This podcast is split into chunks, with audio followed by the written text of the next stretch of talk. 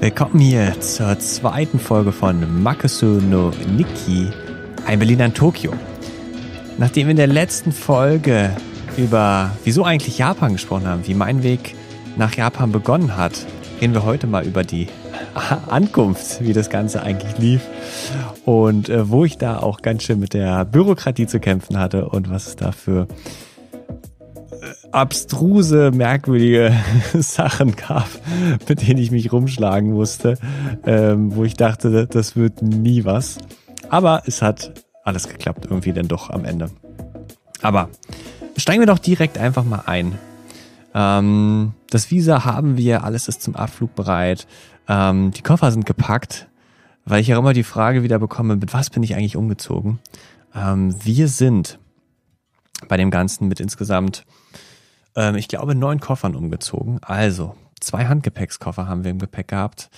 Ähm, vier große Koffer, also wirklich die also maximalen Maße, die die meisten Fluggesellschaften haben für Aufgabegepäck. Ähm, ein extra Koffer noch, der so halb groß ist, mittelgroß, damit man die ineinander dann später falten kann, damit die Wohnung nicht mit Koffern voll steht. Und noch zwei Gitarren. Ähm, Genau, weil ich ja auch leidenschaftlicher Gitarrenspieler bin, habe ich meine Akustikgitarre und meine E-Gitarre auch mitgenommen und davor hatte ich natürlich im Vorhinein richtig, richtig Angst, ähm, dass die da irgendwie kaputt gehen, wenn die um die halbe Welt mitfliegen. Man weiß ja immer nicht, wie das Flugzeugpersonal damit umgeht. Man kennt ja auch diese Videos, wo die Dinger dann mal wo, irgendwo rumgeworfen werden und äh, die halten ja jetzt auch nicht alles aus. Aber ja, wir hatten wirklich ähm, eine sehr gute äh, Gepäckkontrolle, würde ich sagen, am Flughafen oder Gepäckaufgabeschalter, war eigentlich waren, also sag mal, der E-Gitarrenkoffer hätte noch sage ich mal, von den Maßen her durchgehen können als Extra-Gepäck, also einfach nur als zusätzlicher Koffer.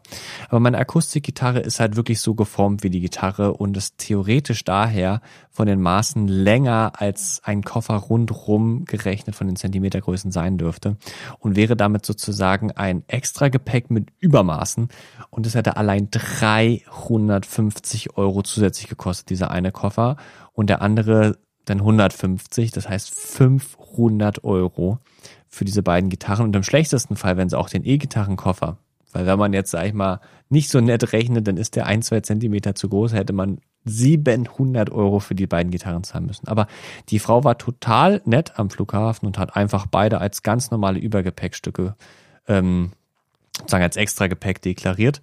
Und das war total witzig, weil da musste ich zu einem extra Schalter noch, weil die können nicht einfach so auf das Band gelegt werden und durchleuchtet werden, sondern die müssen da extra nochmal gemacht werden. Und da musste ich zu so einem extra Gepäckschalter, denn so eine Riesenmaschine, wo man wahrscheinlich, also weiß nicht, was man gefühlt, ganze Kühlschränke könnte man da reinstecken und durchleuchten. Und da haben die dann meine beiden Gitarren durchgeleuchtet und dann direkt einfach mitgenommen fürs Flugzeug. Und ähm, da war ich sehr glücklich drüber. Aber ich bin ein bisschen über die Gitarren gerade mal wieder abgeschweift. Ja, ähm, wir waren am Flughafen, PCR-Test war ja alles negativ, habe ich euch erzählt, alles war gut und wir waren nur noch sehr glücklich. Wir hatten natürlich äh, Freunde und Familie gesagt, wann wir fliegen und es war so cool, weil wir selber nicht wussten, wer alles kommt. Also mein, mein Papa hat mich hingefahren ähm, und da waren noch so, so viele Leute da. Nee, mein Papa hat mich nicht hingefahren. So, äh, sondern mein Opa hat mich hingefahren. Hat mich mein Opa hingefahren? Nee, jetzt habe ich ganz vergessen, wer mich hingefahren hat. Es waren so viele Leute am Ende da, dass ich jetzt gar nicht mehr weiß, wer mich hingefahren hat. Ich, doch, äh, ach, ein Bekannter hat mich hingefahren, so war das, glaube ich. Ähm, eigentlich ist es gar nicht so wichtig, weil es waren dann am Ende irgendwie gefühlt 25 Leute am Flughafen. Die sind dann einfach noch gekommen, während wir an der Gepäckkontrolle standen, um uns zu verabschieden. Es war ein, jetzt muss ich überlegen, ein Mittwochmorgen, glaube ich, in Berlin. Und ähm, man kommt ja so gut zum Flughafen, zu dem neuen. Äh, und da sind da so viele Leute gekommen und die sind dann wirklich noch da geblieben, bis wir durch die Sicherheitskontrolle durch waren und sozusagen im, im Bereich waren, wo sie nicht mehr mitkommen konnten. Und es war so cool irgendwie. Äh, alle nochmal da, haben wir nochmal ein Bild gemacht und haben zusammengestanden und ein bisschen gequatscht und ähm, ja, vielleicht auch die ein oder andere Träne in dem Moment vergossen da. Ähm, aber das war so cool zu sehen, dass man so viel dass man so eine tolle Familie und so tolle Freunde hat, die da einen unterstützen und äh, hinter einstehen und das, ähm, ja, ich gucke mir immer wieder gerne das Bild an. ich fand das so cool, weil ich damit nicht gerechnet habe. Ich habe gedacht, wir sind da fünf, sechs Leute, äh, halt, äh, die kommen wollen. Muss sogar sagen, meine, meine Mama ist nicht gekommen. Ähm, nicht, weil sie mich nicht mag, sondern weil sie mich so gern hat, dass sie das, sie meinte, nicht, dass, nicht, dass das, dass sie am Flughafen eine Szene macht und auf einmal irgendwelches Sicherheitspersonal kommen muss. Sie meinte, sie, sie könnte das, äh, also es tut ihr zu sehr weh, mich da gehen zu lassen am Flughafen. Also deswegen haben wir uns einen Tag vorher noch getroffen und hatten noch einen schönen ähm, genau, Nachmittag Familienkaffee, ganz viel zusammengesessen. genau, und dann kam mein Bruder äh, wenigstens vorbei, das war total cool. Es war auch gut. Also es hätten auch nicht, wenn es zu viele geworden wäre, wäre es vielleicht wirklich zu eine große Traube und weiß nicht, ob die Flughafengesellschaft da auch so dann äh, mitgemacht hätte an dem Punkt. Genau. Und ähm, wer es vielleicht weiß, von Berlin gibt es keine Direktflüge, also sind wir dann ins Flugzeug rein und erstmal einen Kurzstreckenflug bis nach ähm, bis nach München. Und von München haben wir dann den Flug nach Tokio genommen mit Lufthansa, ohne jetzt hier irgendwie was zu sagen, Copyright oder so. Lufthansa fliegt ja mit ANA, also vielleicht kennt ihr All Nippon Airways, auch eine japanische Fluggesellschaft, die fliegen in Kooperation. Und genau, der Mittwochsflug war auch erst einige, zwei Monate schon wieder erst im Betrieb, glaube ich, nach Tokio. Der war nämlich komplett während des Lockdowns eingestellt. Und ja, wie war der Flug? Ich muss mal selber meine Fotos gucken. Ich habe gedacht, ich könnte eigentlich auch mal Fotos hier aufmachen. Meine Fotos-App. Da sehe ich bestimmt manchmal so ein paar Sachen. Ja, da sehe ich schon das Beste, was wir hatten, war auf jeden Fall, ich hatte innerhalb, ich weiß gar nicht, ich hatte hier sechs Nachrichten von der Lufthansa bekommen, dass das Gate sich ändert. Ähm, Ankunftsgate G09, äh, Abflug Ankunftsgate G, äh, K09, Ankunftsgate K05, neues Ankunftsgate G20, G34, B21 und dann wieder G, nee, nee, und dann nochmal G13 und ich glaube, es hat sich ein siebtes Mal dann noch geändert. Ich habe innerhalb von vier Stunden vier Änderungen, äh, äh, sieben Änderungen für die Gates bekommen. Aber es lief trotzdem alles gut. Im Endeffekt, ja. ja Ich habe dann noch so ein letztes Bild von Berlin von oben gemacht. Wir sind voll dran vorbeigeflogen. Das war echt cool. Aber es war auch echt lange. Also unsere Flugzeit hat insgesamt ähm, dann nochmal von München aus äh, 13 Stunden betragen. Ähm, das heißt, mit dem anderen Flug zusammen war man dann schon 14, 15 Stunden so unterwegs insgesamt. Das hat oh, sich ganz schön gezogen. Was ich ein bisschen merkwürdig fand, muss ich sagen, war, dass es auf dem Flug bloß ein Gericht gab. Also ich weiß nicht, ob ihr Langstreckenflieger seid, aber sonst gibt es immer zwei Gerichte eigentlich. Und es gab Spaghetti. Nee, es gab Nudeln mit Tomatensauce und Hackfleisch und ein Brot und so ein, so einen merkwürdigen Kuchen. Ja, das war irgendwie ein bisschen, es hat mich nicht abgeholt, das Essen, aber es war okay. Was total cool war, was ich das erste Mal gemacht habe, ist Internet im Flugzeug. Hat jetzt zwar nichts mit Japan zu tun, aber es gab halt Internet und ich glaube, ich habe einen Fünfer bezahlt und dafür hatte ich langsames Internet auf den ganzen Flug und konnte WhatsApp-Nachrichten beantworten und so und auch Bilder verschicken. Das hat dann zwar immer zwei Minuten gedauert, bis die Nachricht abgeschickt wurde. Und ähm, ja, die Flugroute ging so ein bisschen unterhalb von Russland durch, weil wisst ihr, aktuell geht es aus den aktuellen Maßnahmen ja nicht. Ähm, und dann sind wir über China geflogen auch. Ich glaube sogar, ich habe Peking gesehen, das war halt nachts. Ähm, und das Coolste war, wir sind so angeflogen, dass ich links aus dem Fenster heraus den Mount Fuji sehen konnte. Und äh, das ist schon echt cool. Wobei im Sommer muss man natürlich dazu sagen, dass der keinen Schnee trägt. Ähm, das heißt, der sieht halt aus wie alle anderen Berge, außer dass er halt ein bisschen größer ist. Aber es war trotzdem episch äh, weil die Wolken so drumherum, die waren so tief, also die waren viel tiefer als der Mount Fuji und das sah halt, äh, ja, das war irgendwie so zum Ankommen in Tokio total genial. Dann sind wir halt auch eine Runde rumgeflogen, dann konnten wir auch noch die, die Skyline von Tokio und alles sehen. Und das Größte, wovor ich Angst hatte natürlich, wenn ich an, ankomme, ist, wenn ihr es vielleicht zu dem Zeitraum mitbekommen habt, das war August, ähm, ist einfach, dass dieses Gepäck nicht ankommt. Ich weiß nicht, ob ihr das in den Nachrichten gehört hattet, dass haufenweise tausende Gepäckstücke irgendwo stranden, weil Mitarbeiter auf den Flughäfen fehlen und es dann Wochen dauert, bis was nachkommt. Und wir hatten Kollegen, die hierher geflogen sind ein paar Wochen vorher, bei denen ist das Gepäck erst Tage später angekommen, äh, weil es auch vergessen wurde, beziehungsweise weil die Umstiegszeiten zu kurz waren. Und ich war natürlich so, boah, ich habe neun, äh, also ich habe sieben aufgegebene Gepäckstücke, kommen die überhaupt an? So. Und ihr müsst wissen, ich bin da ein bisschen ähm, ängstlich, was das Ganze angeht. Und dann habe ich, weiß nicht, ob ihr so kleine AirTags kennt, also das sind von Apple so Tracker, habe ich in jedem meiner Koffer so ein AirTag verstaut, in der Hoffnung, dass ich dann sehen kann, dass alles mitgekommen ist. Und ich hatte dann schon im Flugzeug, konnte ich, das hat nicht so ganz funktioniert, aber ich konnte feststellen, dass ein Großteil der Gepäckstücke funkt. Also dass mein Handy so nah am Gepäck ist im Flieger, dass ich äh, sozusagen mein Handy mir anzeigen konnte, der Tracker befindet sich in deiner Nähe. Ähm, und dann war es auch wirklich so am Flughafen, alle Gepäckstücke sind angekommen. Und das war so witzig, weil auf diesem Gepäckband kann ja gar nicht meine Gitarre langfließen, dafür ist gar nicht genug Platz. Und dann dachte ich so, wo hole ich jetzt meine Gitarre ab? Ich stehe in diesem riesen Ankunftsbereich und dann renne ich völlig hilflos rum äh, und überlege, was mache ich jetzt, um meine Gitarren zu bekommen, weil ich wollte auch einfach raus. Der Flug war lang und wir wussten, wir fahren dann auch noch ein Stück bis zu unserer Unterkunft und alles. Und naja, dann kommt auf einmal so ein Japaner angerannt und der hatte schon gesehen, dass ich nach irgendwas suche und hat er meine beiden Gitarren gleich in der Hand gehabt und hat die mir hingebracht. Und da dachte ich so, oh, das ist Servicequalität. Der bringt mir einfach mal meine Gitarren hin und die sahen wirklich richtig gut aus. Also ich hätte, würde nichts würde nicht wissen, dass die geflogen sind, so wie die aussehen. Hätten die jetzt so bei mir gestanden, hätte ich nicht gemerkt, dass da irgendwas dran war. Kein Kratzer, kein Staub, kein nirgends was dran. Ne? Und ich muss sagen, da hatte ich halt schlechte Erfahrungen gemacht. Wir waren Anfang des Jahres in Toronto ähm, und auf dem Rückflug British Airways muss die Dinger da reingepfeffert haben wie sonst was. Die waren so verkratzt, meine Koffer. Und das war so mein Bild, was mit meinen Gitarren passiert. Aber in Japan, die Servicequalität der Japaner, das sah alles gut aus. Ich weiß nicht, ob, meine ist ja in Deutschland rangegangen, aber das, ja. Jedenfalls alles gut mit den ganzen Sachen auf dem Flug und das hat mich wirklich äh, sehr, sehr, sehr, sehr, sehr, sehr, sehr, sehr gefreut. Ja, und dann sind wir zu unserem, ähm, zu unserem, zu unserer Unterkunft, zu unserer neuen Wohnung gefahren und ich sage euch, ich bin da schon total ähm, fertig gewesen mit meinem Leben einfach, weil es so warm war. Du kamst aus diesem Flugzeug raus. Ich meine, in Deutschland war es jetzt zwar auch schon ein bisschen warm, aber nicht so warm. Wir kamen an, ich glaube, es waren 35 Grad, 90 Prozent Luftfeuchtigkeit. Boah, das hat schon reingehauen. Ähm, ja, und am Flughafen war es halt auch noch so durch Corona. Man musste so die Mai MySOS oder MySOS App ausfüllen und dann verschiedene Laufwege gehen für Fast Track, die schon vor ausgefüllten blauen Bildschirm haben, wenn sie bestimmte Belege eingereicht haben. Und dann ging es ewig durch den Flughafen und tausend Japaner, die entlangführen, weil sie da so ein, so ein Schleusensystem gebaut haben. Das hat halt ewig gedauert. Und dann braucht man ja auch noch, wie wir, die mit dem Visa kommen, wir kriegen ja noch zusätzlich eine Resident Card. Das heißt, wir gehen an eine spezielle Anmeldung und ähm, ja, da wurden dann unsere Reisepässe durchgeguckt, dann haben die nochmal unser, unseren Reisepass reingeguckt, ob da dieses Visa eingeklebt ist, was wir von der Botschaft bekommen haben. Dann mussten wir nochmal dieses COE, das Certificate of Agilability, ähm, nochmal vorzeigen. Das wurde dann auch endgültig weggenommen, das haben wir jetzt auch nicht mehr.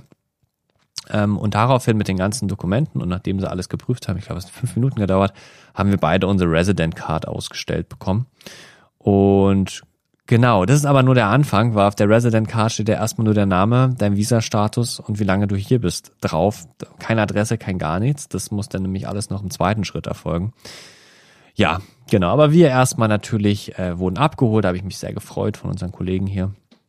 Und in unserer Trautes Heim gebracht. Das ist schon so ein bisschen vormöbliert gewesen und angekommen und dann erstmal, ich bin immer so gleich Koffer auspacken und ähm, alles einräumen. Irgendwo das Coole ist, in Japan gibt's viele, viele Einbauschränke.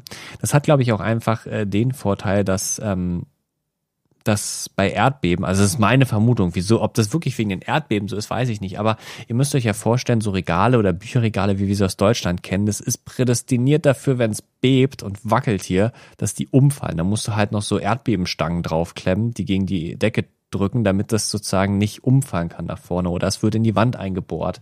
Aber das ist auch nicht so, dass man hier Betonwände hat, sondern meistens sind das eher so Pappwände, wo hinter ein Stahlgerüst liegt und das, da kannst du nicht einfach alles dran machen. Also ein bisschen kompliziert mit den japanischen Wohnungen. Ähm, und deswegen, wir haben riesige Einbauschränke. Da hat alles reingepasst. Koffer, Kleidung, alles ist da drin. Meine Gitarren, so genial in unserem Schlafzimmer. Alles in die Schrank, Schränke rein. Das ist echt cool. Und unsere Mitarbeiter natürlich, wir sind den ersten Tagen, ja, aber was müssen wir machen? Sushi essen gehen. Ja, wir waren zwar schon todesfertig, sage ich euch, aber wir sind natürlich dann noch Sushi essen gegangen am Abend, Fast Sushi. Es ist so günstig. Der Wechselkurs ist halt einfach gerade so gut, dass halt so ein, so ein, so ein kleiner Teller mit zwei Nigiri-Sushi, wenn euch das was sagt, 100 Yen kostet, 110 Yen. Ich meine, das sind 70 Cent oder so. Ich, vielleicht kennt ihr euren Sushi-Laden um der Ecke in Deutschland, was da Sushi kostet, Nigiri-Sushi. Das ist echt, also am Ende, da bist du für sieben, acht, neun Euro vielleicht essen maximal, für einen Zehner höchstens. Und Getränke ist ja schon drinne. Da hast du so eine Warmwasserleitung und dann machst du dir da deinen Grüntee rein und pff, dann hast du deinen Grüntee. Naja, wir total fertig, war natürlich echt voll an dem Abend. Wir mussten eine Stunde warten auf den Sitzplatz. Ähm, weiß auch nicht, was da los war. Ich glaube, es lag daran, dass wir zwei Tische gebraucht haben, weil die noch mit den Kindern dabei waren. Genau. Und dann waren die Tage darauf auch ein bisschen ruhiger erstmal, also ein bisschen ankommen. Wir sind noch bei Ikea shoppen gewesen und haben uns so ein paar Möbel gekauft. Wir haben im Vorhinein schon mal ein bisschen geguckt, was wir brauchen. Natürlich nicht alles, weil Wohnung war schon eingerichtet.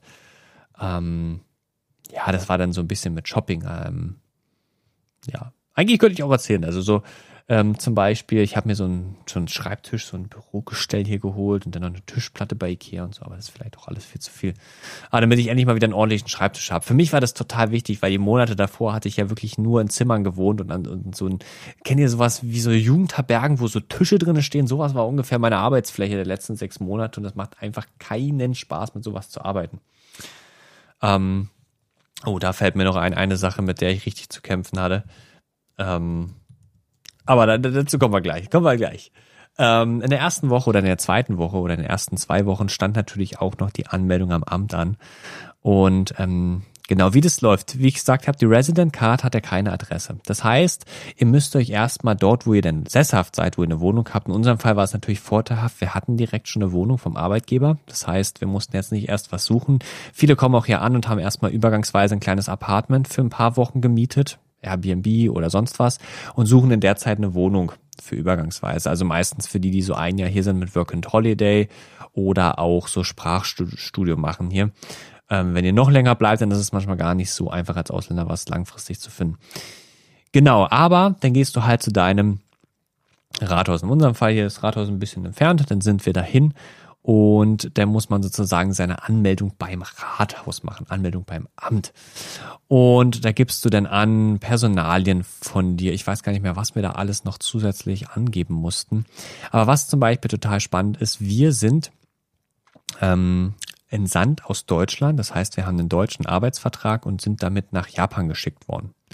Ähm, das machen meistens Firmen, die sozusagen ihren Hauptsitz in Deutschland haben und Mitarbeiter nach Japan schicken. Zum Beispiel, ich glaube, das macht Bosch so. Bosch ist relativ, ist der größte deutsche Arbeitgeber in Japan mit, glaube ich, 3000 Arbeitnehmern. Und da gibt es auch immer wieder deutsche Arbeitnehmer, die hierher geschickt werden, Ingenieure oder so. Und die haben zum Beispiel meistens auch Entsendungsverträge. Und die Sache ist, ähm, dass wir sozusagen oder als die Entsendeten meistens eine deutsche Krankenversicherung behalten. Das heißt, der Arbeitgeber verhandelt dann mit der Krankenkasse sozusagen eine Entsendungs- oder einen Sendungsstatus aus und dann behält man die deutsche Krankenversicherung. Das heißt, dass ich zwar alles hier vorauslegen muss in Japan. Das heißt, wenn ich zum Arzt gehe, muss ich selber zahlen, aber ich mache dann eine Abrechnung fertig, schreibe drauf, was hat der Arzt gemacht und schickt es an die Krankenkasse oder der Arbeitgeber rechnet das mit der Krankenkasse zusammen. Und im Normalfall wird dann der normale deutsche Satz erstattet, den man auch in Deutschland für diese Dienstleistung bekommt. Und im Normalfall kriegst du immer das, meistens das zurück, äh, was du bezahlt hast, weil es selten mehr kostet hier und manchmal vielleicht sogar ein oder anderen Euro mehr, je nachdem. Kommt auch ein bisschen auf den Wechselkurs gerade an. Aber das war so, genau, das ist halt echt cool, aber das ist ganz kompliziert im Amt bei uns gewesen, ähm, weil im Normalfall ist eigentlich so ist, dass Ausländer auch in die japanische Krankenkasse eintreten. Das haben wir natürlich nicht gemacht und dann haben wir natürlich angegeben, dass wir nicht krankenversichert sind. Aber eigentlich muss man in Japan mit der japanischen Krankenversicherung krankenversichert sein oder sonst was anderes vorweisen. Und das, das denen zu erklären, das konnten wir gar nicht. Gut, dass unser Chef hier dabei war, der Japanisch kann. Das war dann ein ewiges Hin- und Herreden und die Frau hat das nicht so ganz gecheckt, wieso das so ist, weil das so ein ganz besonderer Status ist. Das geht auch nicht mit jedem Land, mit dem Japan vernetzt ist, sage ich mal. Das ist auch ein Sonderding, glaube ich, dass Deutschland das so machen kann oder die deutschen Krankenkassen. Jedenfalls ging das sehr lange hin und her und dann hat sie irgendwann das akzeptiert und so verstanden und dann war alles gut. Ähm, und vielleicht noch ein Einschub, wieso nicht die japanische Krankenkasse, könnte, könnte man ja auch fragen. Die japanische Krankenkasse übernimmt nicht so viel. Also zum Teil, ich glaube, ich weiß nicht, vom Kosten her ist sie jetzt nicht viel teurer oder viel billiger, aber normalfall hast du eine Selbstbeteiligung. Also viel ist vielleicht das Versicherung kennt, wie so eine Kfz-Versicherung. So eine Selbstbeteiligung hast du immer. Denn es ist meistens so, die liegt zwischen 10 und 30 Prozent von jeder Arztdienstleistung bezahlt, so zusätzlich zu deiner Krankenkasse nochmal selber. Und deswegen lohnt sich das einfach nicht. Da ist es günstiger, an der Deutschen zu bleiben. Genau. Und man hat, ja, also man kann es machen, aber es hat eigentlich nicht so viele Vorteile. Zumal man sich auch immer ummelden muss, wenn man mal wieder in Deutschland ist für ein paar Monate. Weil ich muss ja, ähm, um das vielleicht auch noch dazu zu sagen, da ich ja ein deutscher Arbeitnehmer bin und in der deutschen Sozialversicherung aber geblieben bin, äh, muss ich alle fünf Jahre spätestens einmal für drei Monate zurück nach Deutschland mich dort anmelden und dort leben Meistens mache ich das wahrscheinlich für ein paar, werde ich das für ein paar Monate länger machen. In zwei Jahren sind wir eh das nächste Mal für ein paar Monate in Deutschland. Aber immer mal wieder alle paar Jahre zurück, weil ich sonst meinen Sozialversicherungsstatus in Deutschland verliere und dann kann ich, bin ich weder krankenversichert noch rentenversichert.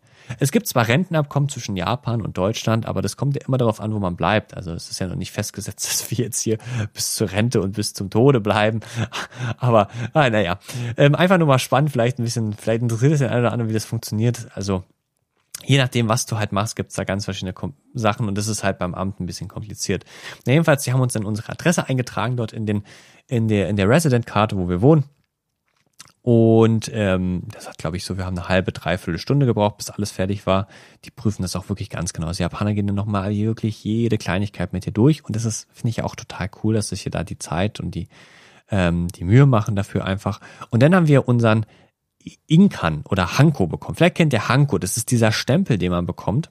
Ähm, also was heißt bekommen, aber jedenfalls einen Auftrag gegeben. Und ähm, ich hole ihn gerade hier aus meiner, aus meiner Tasche hier. Tasche oder hier liegt er neben mir. Ähm, und der Hanko ist sowas wie eine, wie eine Unterschrift in Japan. Auch es gibt noch einige Dokumente, die man immer noch mit einem Hanko bestätigen muss. Das ist sozusagen dein Siegel. Da steht eigentlich nur mein Nachname jetzt in Katakana drauf. Ähm, das ist natürlich bei mir, bei meinem, ich habe einen längeren Nachnamen, gar nicht so einfach. Ich musste die Sondergröße wählen. Die hat dann auch eine Woche statt eine, ein paar Minuten gedauert, weil wenn es nur zwei Zeichen sind, was meistens bei japanischen Namen mit Kanjis der Fall ist, dann geht es in 15 Minuten einzubauen. Aber ich brauchte den mit extra Größe, um sechs Kataganas raufzubekommen. Und die sind dann auch von oben nach unten geschrieben in zwei Reihen. hat es eine Woche gedauert und hat dann auch nochmal doppelt so viel gekostet.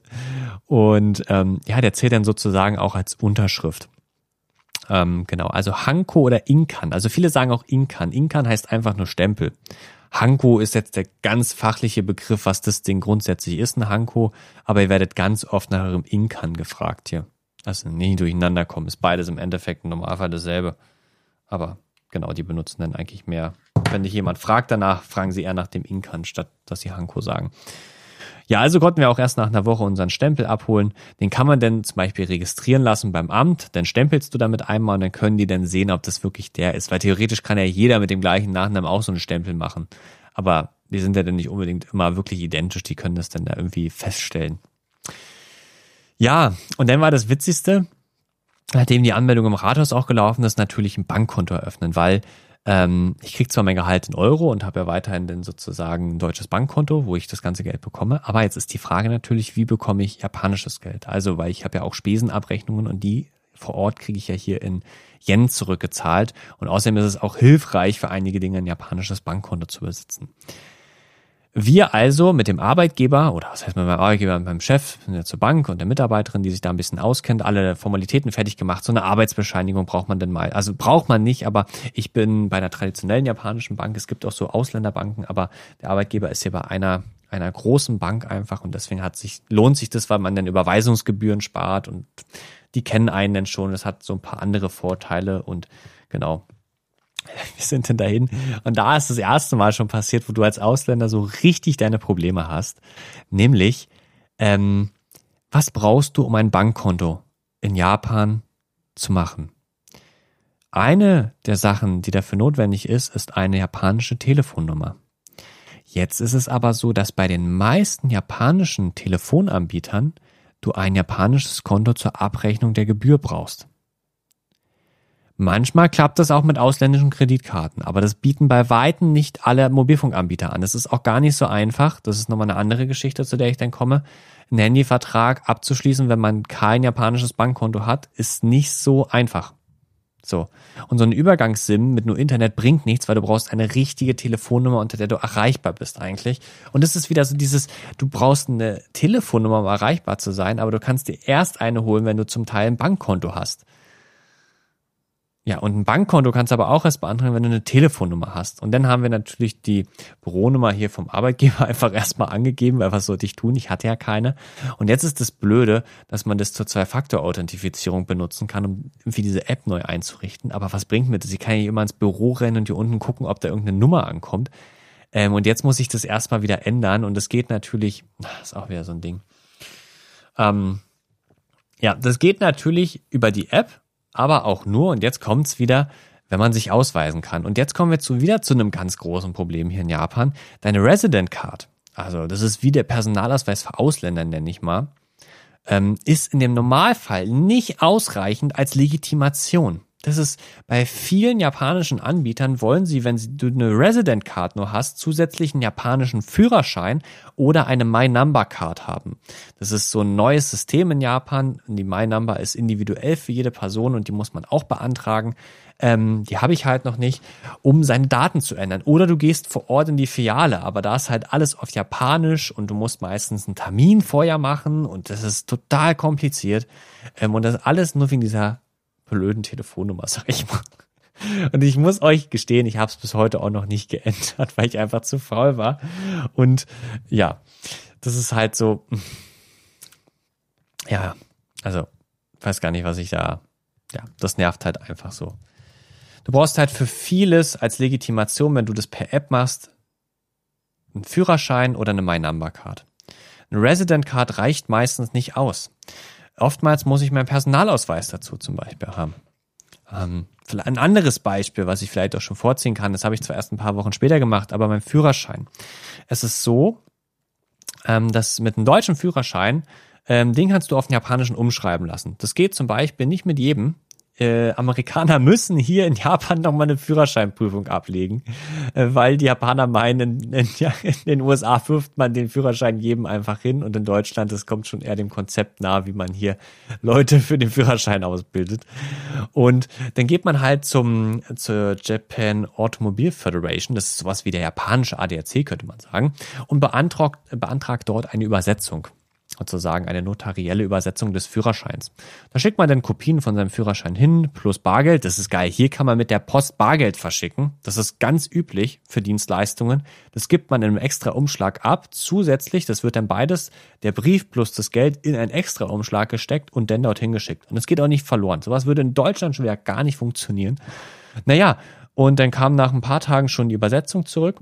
Und jetzt kommt's. Mit dieser Übersetzung darf ich erstmal vorläufig fahren. Das ist jetzt noch kein richtiger Führerschein, sondern nur eine vorläufige Übersetzung, mit der man fahren darf. Aber was brauche ich, um in Japan fahren zu dürfen? Die Übersetzung, meinen originalen Führerschein, meine Resident Card, meinen Personalausweis, äh, nicht meinen Personalausweis, aber meine Reisepass auch noch. Das heißt, ich führe endlos viele Dokumente mit mir rum, damit ich überhaupt die Erlaubnis habe, mal Auto fahren zu gehen. Wenn ich hier zum Onsen fahre, mal um die Ecke, und dann mein halbes Leben einpacken muss, ist immer ein bisschen anstrengend. Und eigentlich will ich das auf den japanischen Führerschein jetzt umschreiben mit den ganzen Dokumenten, aber dazu muss man einen Termin in der Führerscheinstelle machen. Und da wieder das Problem mit Ausländern, ja.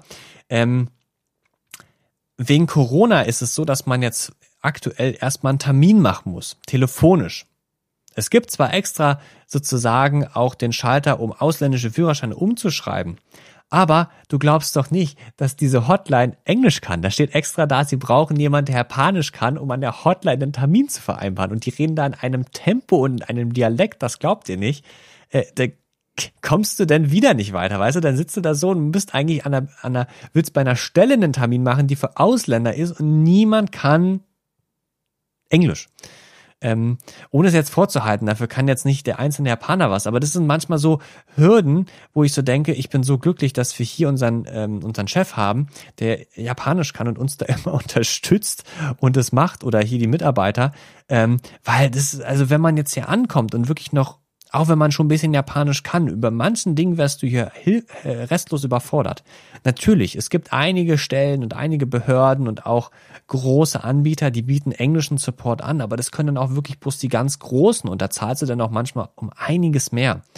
Und es klappt mal besser, mal schlechter und es kann gut gehen, wenn du in eine Filiale gehst. Es kann aber auch total daneben gehen, wenn die wirklich auch nicht, also nicht dir helfen können, weil sie wirklich gar nichts auf Englisch verstehen. Und ähm, das sind so Sachen, die nerven. Eigentlich würde ich halt diesen Führerschein wegen der Legitimation haben, weil ich noch keine My Number Card habe. Die steht irgendwie ein bisschen in Kritik.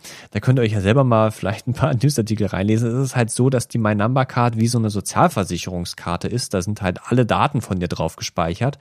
Ähm, aber die kann halt jeder auslesen. Also wer diese Karte hat, ist der kann damit irgendwie alles machen und man hat so ein bisschen aus Datenschutzgründen so ein bisschen seine Bedenken damit. Was halt cool ist auf der anderen Seite ist, mit einer My Number Card kannst du auch in den Kombini hier gehen, also diese kleinen 24-Stunden-Märkte.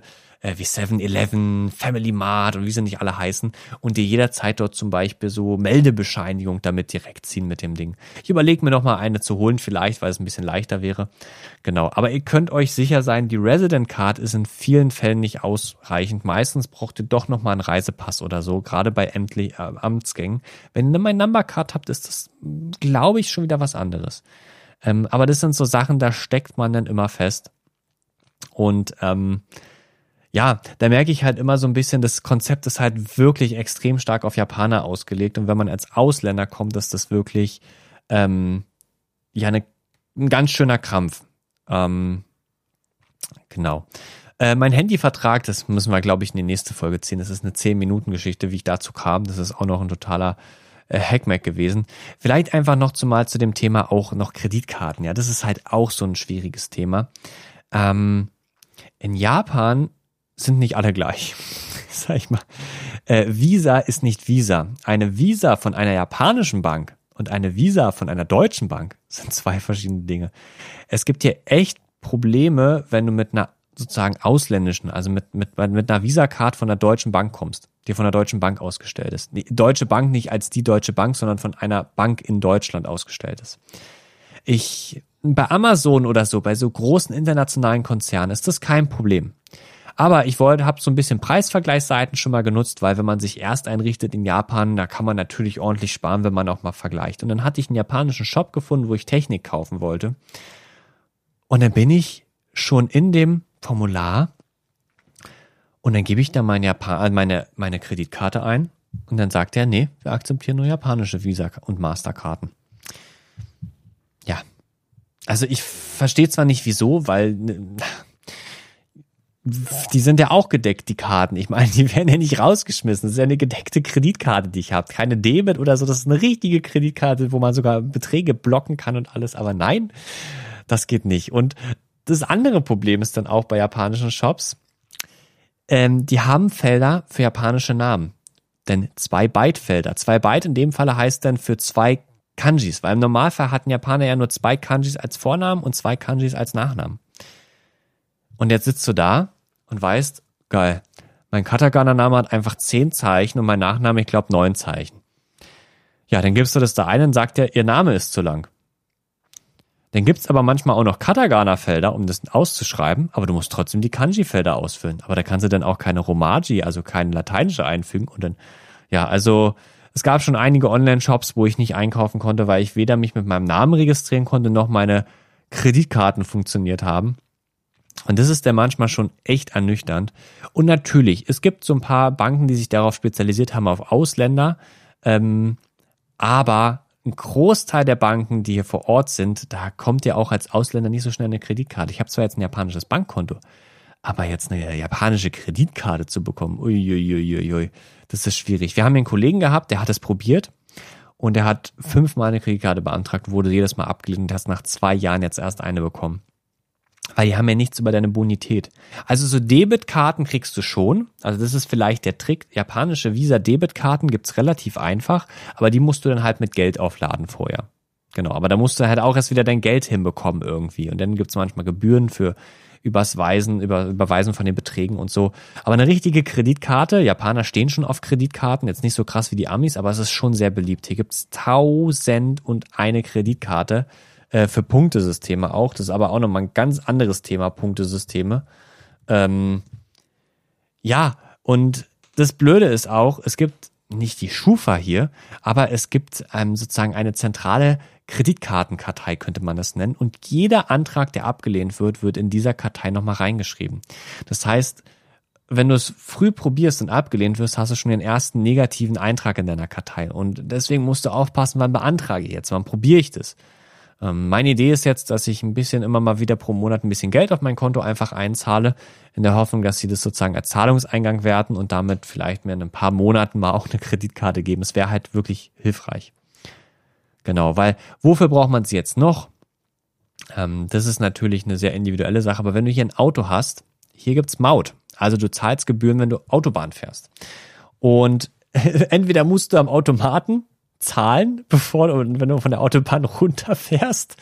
Das ist ein bisschen wie so ein Ticketgate.